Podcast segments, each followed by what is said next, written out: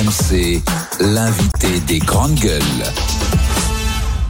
Voilà, il est sur son stand, il joue à domicile. C'est justement le président de la région des Hauts-de-France, Xavier Bertrand, qui est avec nous. Bonjour, monsieur Bertrand. Bonjour, bonjour à tous. Ah, le micro d'Olivier Truchot, s'il vous plaît. Vas-y. Non, bon. Et il y a quelques secondes, on débattait ensemble de savoir si, à la demande de Tony Estanguet, c'est son souhait, il fallait, oui ou non, une trêve sociale pendant les Jeux Olympiques. Qu'est-ce que vous en dites, Xavier Bertrand? Oui, pourquoi que pendant les Jeux Olympiques hein? Ah, Parce que là, il va y avoir un moment de fête où le monde entier va venir, euh, va venir voir les Français. Parce que là, là, le droit de grève, vous savez que c'est sacro-saint en France. C'est la moindre des choses. Mais ce que je comprends pas, c'est pourquoi on a encore autant de conflits sociaux qu'on n'arrive pas à gérer par le dialogue. Alors, je veux aussi mettre les choses à l'aise. Je, je mets les pieds dans le plat dès maintenant. C'est moi qui, à l'époque, ai fait voter en 2007 le service minimum dans les transports. Ah, la loi. Diard. Pardon? La loi Diard. La loi Diard. Oui, c'est celle que j'avais fait voter à l'époque qui obligeait déjà à discuter et surtout à se déclarer avant. C'est-à-dire que par rapport à, ce qu'on connaissait à l'époque, les grandes grèves au moment de, Juppé, aujourd'hui, il y a des vraies perturbations, mais c'est plus comme avant. Et ça suffit plus aujourd'hui. On va pas se raconter d'histoire. Parce que aujourd'hui, avec le télétravail et avec le service minimum, très vite, le pays est plus paralysé. Ce qui pose un problème à ceux qui veulent tout bloquer. Et, et je le dis, je, je l'ai encore redemandé officiellement et publiquement, il faut faire évoluer cette loi. Et il faut aujourd'hui dire très clairement qu'il y a des moments dans la vie du pays, Mmh. les Jeux Olympiques, mais aussi les vacances scolaires, où le droit de grève doit être sérieusement limité. Voilà. Parce que je vais vous dire ce qui va se passer au fur et à Ah, Vous voulez carrément le limiter, vous? Bien sûr. Par la loi, le limiter. mais, mais ça se fait dans certains pays. Moi, j'ai travaillé dessus avec mon mouvement Nous France. C'est tout à fait possible. Ça s'est fait en Italie. Il y a la place pour le dialogue social, mais il y a des moments où on ne peut pas faire grève comme les autres jours. Je vais vous dire pourquoi les vacances scolaires. Avec le télétravail maintenant et le service minimum, il n'y a plus les mêmes perturbations.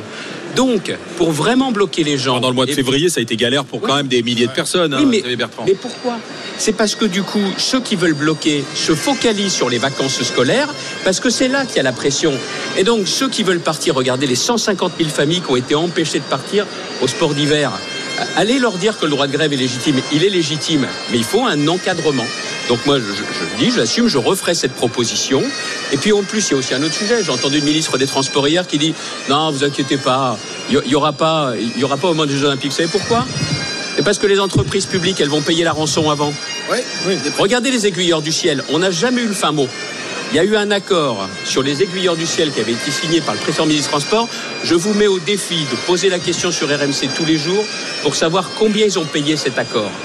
On paye la rançon pour avoir la paix sociale derrière. Et voilà comment aussi, il paraît qu'il n'y a plus d'argent dans les caisses. Et ben là, on s'est retrouvé. Et, et le problème, c'est que c'est ceux qui vont bosser, ceux qui ont aussi besoin d'aller dans les transports pour aller étudier, et ceux qui ont besoin tout simplement parce qu'ils n'ont pas de voiture de se déplacer.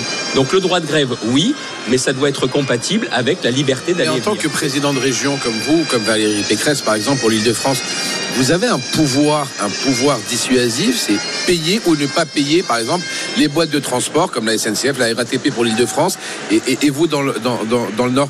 Mais justement, pourquoi vous n'usez pas de ce On n'a pas, pouvoir? on n'a pas ce droit. Ben, Vous avez le pouvoir Non. de payer ou de pas payer. Non, Vous non. payez des prestations de transport. Vous Oui. les payez en tant que. Mais quand en- il y a une grève, quand il y a une grève, le service n'est pas assuré.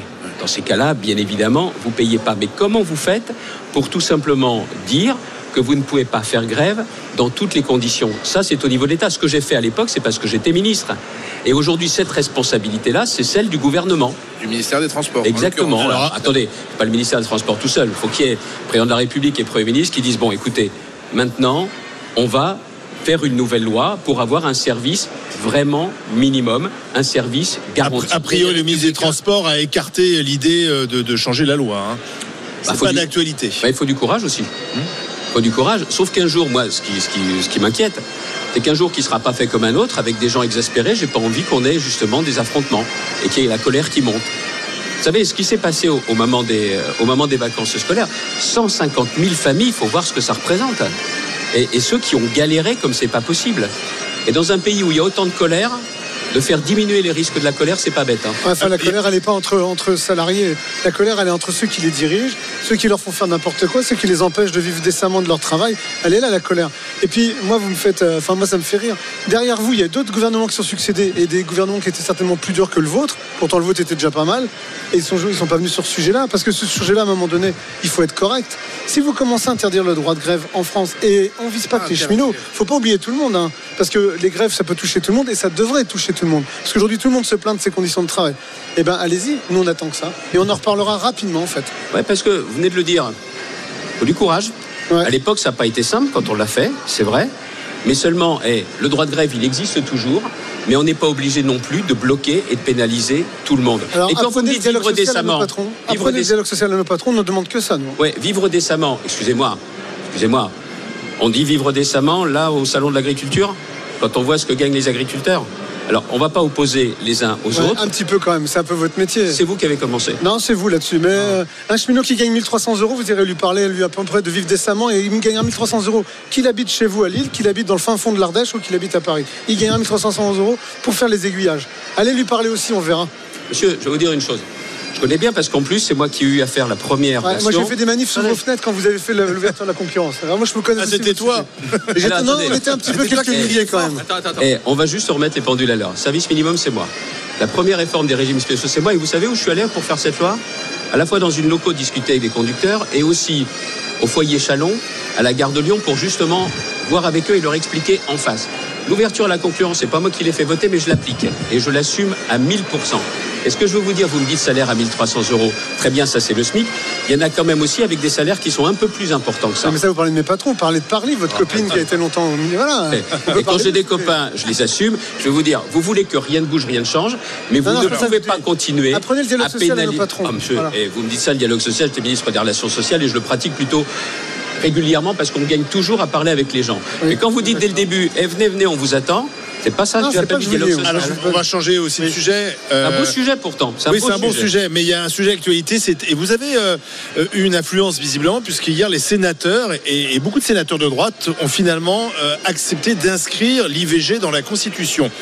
Vous avez pris la plume, vous avez écrit une tribune dans le magazine Elle, euh, en demandant justement, euh, si j'ai bien compris, à vos amis de ne pas se tromper de combat et qu'il fallait effectivement, et c'était sans eux d'histoire, inscrire l'IVG dans la Constitution. Pourquoi? Aujourd'hui, la, loi Veil, elle est pas remise en question en France. Ouais, mais dans 5 ans, dans 10 ans, dans 20 ans, qu'est-ce qui garantit qu'un jour elle sera pas remise en cause? Et que par exemple, un gouvernement décide de moins bien la rembourser, de moins faciliter l'accès, de restreindre la durée pendant laquelle on peut faire pratiquer une IVG. Si c'est dans la Constitution, on ne pourra pas y toucher. Jamais. Jamais. Vous, vous Alors que- que par balle en fait à cette euh, c'est ça c'est C'est pas la formule laquelle j'aurais bah pensé, vous- mais- bah, en, en quelque sorte c'est ça c'est si vous si, si ça rentre justement dans la constitution comme ça va être le cas toucher. vous c'est intouchable C'est intouchable. c'est dans un coffre-fort merci au revoir quoi Mais c'était bonne- pas gagné au Sénat. Oui, mais je vais vous dire aussi pourquoi. C'est que autour de nous, il y a des pays qui font ça. Regardez les États-Unis. La Cour suprême dit ah, maintenant c'est plus euh, quelque chose de garanti au niveau vrai, fédéral, c'est État après État. État, ouais, chaque État qui Et on décide va en faire moins loin de nous. La Pologne. l'Italie La Pologne, ils sont revenus d'une certaine façon sur les garanties qui étaient données. Et je pense que ça fait partie des, des- des droits des femmes qui doivent être vraiment garantis en permanence, c'est-à-dire tout le temps. Et il fallait que ce soit dans la Constitution. Et j'ai dit aussi à mes, à mes amis sénateurs, il faut voter conforme. On ne va pas être derrière des argumentations juridiques pour dire non, il y, a- il y a tel ou tel sujet, tel ou tel mot, telle ou telle virgule qu'il faut placer. Il faut voter. Ça a été fait hier. Puis regardez un peu ce que disent les Français. Quasi l'unanimité. Il Ouais. faut le faire, c'est la question aussi. Il paraît que les sénateurs se sont fait engueuler par leurs filles, par leurs femmes, et que ça a joué. Il y a eu euh, une pression familiale pour euh, certains sénateurs, ça a été raconté, Ouais, puis aussi les femmes sénatrices, euh, même de la, Qui étaient- la majorité sénatoriale, qui étaient à la pointe. euh, qui, qui m'ont dit sur ces sujets-là, il n'y aura pas de discipline de groupe, c'est un vote de conscience. Je comprends que certains y soient Ouais, pas normal, favorables, normal. mais je pense que sur un sujet comme ça, au bout d'un moment, qu'est-ce qui est le plus important? C'est les droits des femmes. Et on n'en fera jamais assez pour justement protéger les droits des femmes. Et que ce soit dans la Constitution, c'est vraiment une très bonne chose. Ce qui est bien c'est justement Barbara, cette loi Barbara sur ce sujet. Mais par ailleurs, qu'est-ce qu'on pourrait faire, Monsieur Bertrand, pour aussi faciliter l'accès, le, le- le- le libre accès et un accès éclairé à la contraception? Parce qu'aujourd'hui, l'objectif quand même pour les femmes, c'est de- d'essayer d'éviter le plus possible d'avoir recours à l'IVG. Je vous rappelle que les, les femmes, c'est la tranche d'âge 20-29 ans qui ont le plus recours à l'IVG et que le nombre d'IVG ne, ne baisse pas. On est toujours à 230 000 IVG par an. Alors je veux bien, j'ai entendu que pour certaines, euh, on nous explique que oui, oh, c'est assez banal d'interrompre la grossesse, mais enfin pour beaucoup de femmes, ça reste quelque chose de douloureux et qu'en plus elles ne partagent pas toujours avec les hommes qui les ont mises aussi dans ces situations. Donc qu'est-ce qu'on peut faire plutôt aussi pour beaucoup plus travailler sur la question de la contraception? Parce que moi, en tant qu'enseignante, je peux vous dire qu'il n'y a aucun travail sur l'éclairage des garçons et des filles euh, collégiens et lycéens sur cette question du recours à, la contraception. Qu'en revanche, on a mis la, la pilule abortive euh, en libre accès dans les lycées. Je pense que ce serait bien, avant de mettre en libre accès la pilule abortive, de vraiment travailler la contraception qui permet aussi de se protéger contre les maladies sexuellement transmissibles, qui progressent en France. Totalement d'accord avec vous, je ne voudrais pas faire l'ancien ministre de la Santé c'est la prévention et c'est l'information. Oui, mais le gouvernement est absent là-dessus. Il y a deux choses, c'est euh, la médecine scolaire. La médecine scolaire. Il y en a plus. On fait partie d'une, à peu près là, d'une génération qui a, connu une médecine scolaire. Mais il y en a plus. Il y avait des médecins à l'école, c'est vrai. Je faisais des visites à l'école. Là aujourd'hui, on voit qu'il y a plein d'endroits où ça n'existe plus du tout. Mais monsieur, le, monsieur Bertrand, dans mon collège, c'est une demi-journée d'infirmerie ouverte. Voilà. Par semaine Et des Par infirmières. Semaine, un petit collège de 400 élèves, il y a une demi-journée d'infirmerie. Et des infirmières qui vous disent dans certains endroits qu'elles détectent justement chez des adolescents hum. des, problèmes dentaires, vous ne pouvez pas imaginer, des problèmes de surdité, Les et que bien souvent vous avez aussi euh, des, jeunes qui vont pas forcément chez le médecin aussi souvent qu'ils devraient. Hum. Et la médecine scolaire, ça vaut la peine d'investir. Et puis après, il y a aussi le planning familial. J'ai le planning familial chez moi à Lille. Ils ont été objets de, de tag, tout ça en ce moment faut les soutenir aussi, le planning familial, parce que c'est aussi l'information, l'accès à la contraception, parce que c'est pas tous les moyens, il faut développer oui, mais Moi, je crois beaucoup à la prévention. Vous voyez, un, des regrets que j'ai, euh, je suis resté un certain nombre d'années ministre de la Santé, mais j'ai voulu faire basculer le système vers plus de prévention. Il y, a, il y a quelque chose qui existe, notamment pour les enfants, MT Oui, oui. ça c'est oui. C'est moi qui l'avais lancé à, l'époque, c'était sur de la prévention, ou alors pour, pour les femmes un peu plus âgées, l'ostéodensitométrie qui permet de mesurer justement les risques d'ostéoporose. justement, vous, vous, avez cette double casquette, c'est-à-dire Paris en tant que ministre et président de région. Alors qu'est-ce qui est pas en même temps Non, non, bien sûr, mais justement, vous voyez les deux. Mais je voudrais comprendre qu'est-ce qui est le plus efficace justement pour remettre de la prévention localement? C'est d'être ministre ou c'est il faut le déléguer. Là, c'est la vraie décentralisation, c'est-à-dire c'est aux régions de le faire euh, dans les dans les, les, collèges c'est les départements, les lycées c'est les régions. Oui, puis la pénurie de médecins et d'infirmières scolaires, ça date pas seulement de M. Macron, ça remonte à l'époque de M. Chirac et de M. Sarkozy aussi. donc il y avait votre part aussi hein, dans cette euh, déshérence de la, prévention euh, médicale dans les établissements scolaires. Alors est-ce que les, régions doivent reprendre fait, Si on avait fait aussi de boulettes que ça, depuis maintenant 12 ans qu'on n'y est plus, fallait pas se gêner pour tout changer. Ah non, mais je vois, voilà. oh là moi c'est pas moi qui. Non, mais alors justement, mieux après, hein, mais c'était mieux ni avant, Pour réinvestir le terrain. des erreurs, je suis plutôt du genre à assumer. Mais payer les factures des autres aggravé euh, par la suite, je vous dis pas le contraire. justement, pour réparer les Il y a un sujet que vous avez oublié. Médecine du travail aussi. Oh bah n'en parlons pas. Pas les jeunes, mais là aussi, c'est un Jamais alors, Justement, est-ce que ça doit se faire à l'échelle locale ou c'est le, ministère alors Si on veut vraiment être efficace. Et si on changeait le système c'est ce que j'appelle, je le dis ici, de vous êtes courageux, des régions. Vous êtes courageux. Allez-y, allez-y, expliquez. On peut plus continuer avec les rustines. Ça marchera plus. Et le système de santé dans son ensemble, c'est quand même quelque chose qui, qui, une chose les plus importantes dans notre pays c'est en train de s'affaiblir année après année. Ça ne peut pas continuer comme ça. Il y, a, un certain nombre de sujets sur lesquels il faudrait qu'il y ait une forme d'union sacrée, mais on ne peut pas continuer. Donc vous me dites, comment on fait? On est sur le centre des régions de France ici. C'est ce que j'appelle la République des territoires. Paris s'occupe des grandes orientations et de ce qui est régalien. La justice, la sécurité, l'immigration, la préparation de l'avenir. Et pour le reste, qu'il y ait beaucoup moins de choses qui se décident à Paris. on est un pays génial. Mais tout est paralysé parce que tout se décide à Paris. Tiens, vous prenez les inondations que j'ai. Ici, on est euh, à la fois avec les difficultés des, agriculteurs, mais aussi un peu la fête, les producteurs, le, partage. Mais j'ai encore dans, dans le Pas-de-Calais des gens qui souffrent.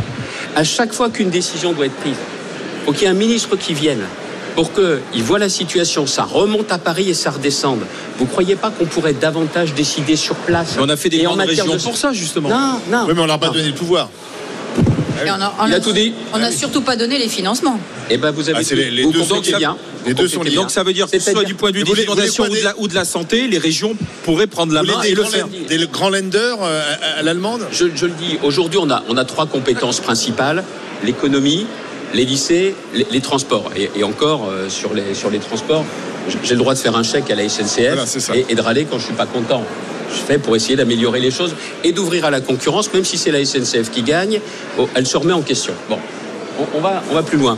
La santé, mais qu'on me donne les clés, qu'on me donne les clés pour que notamment je puisse en mettre en place une politique de prévention. Mais aujourd'hui, C'est quand même un Mais vous pays feriez, quoi, vous feriez quoi aujourd'hui pour la vous santé, par exemple, dans le domaine de la santé En tant que président de région, on a un problème de manque de personnel, d'infirmiers, d'aides-soignants, de médecins. Qu'est-ce que vous feriez Eh bien, réponse- plus que les autres Réponse après la pub. Xavier Bertrand, président de la région des Hauts-de-France, à domicile sur le stand de la région des Hauts-de-France, ici au Salon de l'Agriculture avec les GG. RMC, 9h midi, les grandes gueules. Alain Marchal, Olivier Truchot. Grande gueule en direct sur RMC, RMC Story, les grandes gueules au stand de la région Hauts-de-France, ici au pavillon des régions. Avec euh, le public, bien sûr, nous sommes au salon de l'agriculture. J'ai vu qu'il y avait une petite distribution de, de t-shirts RMC, t-shirts DGG. Tiens, qui va un t-shirt? Allez, là-bas. Ah bah non, mais non, tu vas pas y arriver. Allez hop Ça y est, c'est parti. Monsieur Xavier. Bertrand, président arrivé. de la région des Hauts-de-France, est avec nous. Et alors, il y avait la réponse à ce que dit Mehdi Guézard sur euh, comment les régions peuvent concrètement apporter, notamment dans le domaine de la santé. Je vous laisse répondre. J'ai la compétence, j'ai les moyens, je recrute des professionnels de santé, mais qui ne font que voir les patients. Plus aucune formalité médicale, plus aucune. C'est, enfin, plus aucune formalité administrative. Administrative. On ne s'occupe plus de ça. Je, je- je visitais dernièrement un, un hôpital de proximité. On me dit tiens, on a un nouveau chef du service de médecine générale. C'est un généraliste. Je vais le voir, je discute avec lui. Il me dit c'est simple. Quand j'étais généraliste, je passais 50% de mon temps à faire de la paperasse. Depuis que je suis ici, c'est un hôpital de proximité, hein, pas un grand CHU. Il dit 20 à 30% de mon temps. J'ai fait des études pour soigner des gens, pas pour remplir des papiers. Il a raison. Et, et le sujet, c'est raison. que il faut leur faire gagner du temps, mais, mais vraiment. Deuxièmement, lutte contre l'obésité, les cancers. C'est dans ma région qu'il y a le plus de ces deux fléaux, obésité, cancer. Qu'on finance des actions de prévention à nouveau, de pouvoir recruter du personnel et de pouvoir justement avoir cette action profondeur, et pas seulement dans les grandes villes, aussi parfois avec des systèmes, des permanences itinérantes, des bus itinérants, pour justement jouer cette carte de prévention. Et si j'allais plus loin, et là c'est pas seulement un président de région, c'est au niveau national, si on veut jouer vraiment la carte de la prévention, c'est surtout ce qui est imagerie, qu'on pourra faire des vrais progrès pour justement éviter des accidents Ouais, cardiovasculaires, ça du cancer. Aujourd'hui, je l'ai pas. Ah non, il faut lui Et puis surtout, surtout que j'ai pas les clés. J'ai pas les clés. Mais on me donne ça du jour au lendemain, et on verra si on est bon ou si on est nul. Mais je pense que dans cette direction, on peut vraiment faire. mieux. Alors, euh, on est au salon, euh, c'est la fête, on est là pour mettre euh, notamment en valeur les produits de la région de France et des autres régions, mais la crise agricole, elle n'est pas terminée. Bon, ce qu'a fait le gouvernement jusqu'à présent, qu'est-ce que vous en pensez? Je sais pas trop ce qu'ils ont fait. Non, mais je vais être franc avec, je vais être franc avec vous, parce que. Il y a eu une série d'annonces. Ouais, mais ça fait sept ans. engagements. Mais ils ont Ça fait de la communication, ça vous l'avez vu quand même. Ouais, bah voilà, voilà. Moi j'aime bien votre émission parce qu'au final euh, vous, vous dites Vous les choses, vous les choses, dites, vous les dites très bien. Bah, je vais les dire comme vous. Ça fait sept ans qu'ils sont là. C'est pas pendant les huit jours, les neuf jours du salon que ça va être réglé. Parce que il y a plusieurs choses. Déjà au niveau européen, faut dire la vérité. Quand le gouvernement dit on est contre le Mercosur, eh ben si rien n'est fait, le Mercosur il va s'appliquer après les élections européennes. Mais bien sûr. C'est-à-dire que Les Allemands le veulent. hein. mais les Allemands le veulent. La nouvelle commission, elle va dire on ratifie. Ah. Et le président nous dira ah bah moi j'étais contre. Non, le rôle de la France, c'est d'aller se chercher des alliés et de dire aux alliés on se met ensemble les gars et on ne ratifiera pas le Mercosur. Et la future commission, si elle veut qu'on vote pour elle, elle prend l'engagement. Ah, Ça, c'est ce que j'attends. Et, Et- vous, les- vous le voyez aujourd'hui, ce, ce, ce deal avec pour, la, pour garantir à Madame van der Leyen sa réélection euh, de, de, Ursula. de, dictatrice. Ursula de son Ma- prénom. Madame, Madame, la politique. Bah si, elle est, elle est candidate unique, excuse-moi. La Candidat politique unique, ça fait une dictatrice. La politique, c'est aussi une question de rapport de force. Ouais, bah il y en a pas. Et derrière, je veux même On donne tout à Ursula, c'est-à-dire on donne tout à l'Allemagne. Le président de la République aujourd'hui devrait dire à son ministre de l'Agriculture il y a à peu près 15 pays qui sont confrontés à une crise agricole en Europe. Lui dire vous vous réunissez, les 15, déjà ensemble, pour peser au niveau des 27. Les 15 sont confrontés à une crise agricole. Alors du coup, on se met en pack et on fait bouger les choses à l'intérieur de l'Europe. D'autre part, les jachères. On est en train de nous dire, année après année, et on va geler les jachères. Vous êtes contents, les gars? On gèle les jachères. Non, c'est pas année après année. C'est jusqu'en 27, jusqu'à la fin de la PAC et jusqu'en 2030, où on dit c'est fini les jachères. Les jachères, ça a été pensé à une époque où il n'y avait pas la crise en Ukraine. Aujourd'hui, il y a de plus en plus de monde à nourrir sur la planète et on dit mais ouais, mais on va utiliser moins de terres agricoles. Et c'est un truc, je sais pas si, je sais pas où on apprend ça, je sais pas si c'est à l'ENA, j'ai pas fait ou ailleurs. C'est quand même complètement dingue. Et c'est pas année après année qu'il faut se battre. C'est se battre une fois pour toutes. Et moi, ce que j'ai dit aux agriculteurs, il y a les élections européennes là. Tiens, faites défiler tous les partis politiques. Alors disant, il paraît que vous nous aimez là. Bah, la politique, c'est comme l'amour. C'est pas les déclarations, c'est les preuves. Vous signez un engagement comme quoi il n'y aura pas le Mercosur et il n'y aura plus de Ah ben, jachère. D'accord, mais la liste LR euh, conduite par euh, votre ami bel ami, euh, il est aux côtés des, des agriculteurs, il Oui. défend ça? Après, Oui, mais il est dans le. PPE. Oui, mais attendez, il y- Donc- il y a deux choses. Il y a la numéro 2, c'est Linimar, que je connais bien. Oui. Ça, elle connaît le dossier. Et puis, il y a une autre euh, parlementaire européenne sortante, chouette qu'elle soit sur la liste. C'est Anne Sander. Elle connaît ses dossiers par cœur. Elle connaît ses dossiers par cœur. Et elle a aussi, en plus, sa place sur la liste. Parce que, vous savez, c'est aussi une question d'expérience. Vous savez, les Allemands, tiens, vous parlez des Allemands. Qu'est-ce qu'ils font, les Allemands? Ils laissent leurs députés à des postes clés. Et c'est comme ça qu'ils interviennent. Moi, vous savez, on dit faut plus d'Europe. Moi, je veux qu'il y ait plus de France en Europe. Plus d'influence française en Europe. Ah bah. Et que l'Europe prolonge et protège davantage les intérêts on est la première puissance agricole en Europe. On devrait donc peser plus que les autres. Bah non. On, va, plus- on va plus loin aussi, ce qu'on de demander, ça c'est le niveau européen. Au niveau national, les surtranspositions, ce qui fait qu'on est en, République, mais on n'est plus royaliste que le roi, on veut laver plus blanc, ça peut plus marcher, donc il n'y a plus de surtransposition, mais attention, on revient sur les surtranspositions qui ont eu lieu les années précédentes. Vous pouvez pas dire que vous les aimez en leur disant tiens vous faites vous faites la course avec les autres pays, mais vous vous avez un boulet au pied. Oui, mais C'est ça Mais la France Bertrand, agricole aujourd'hui.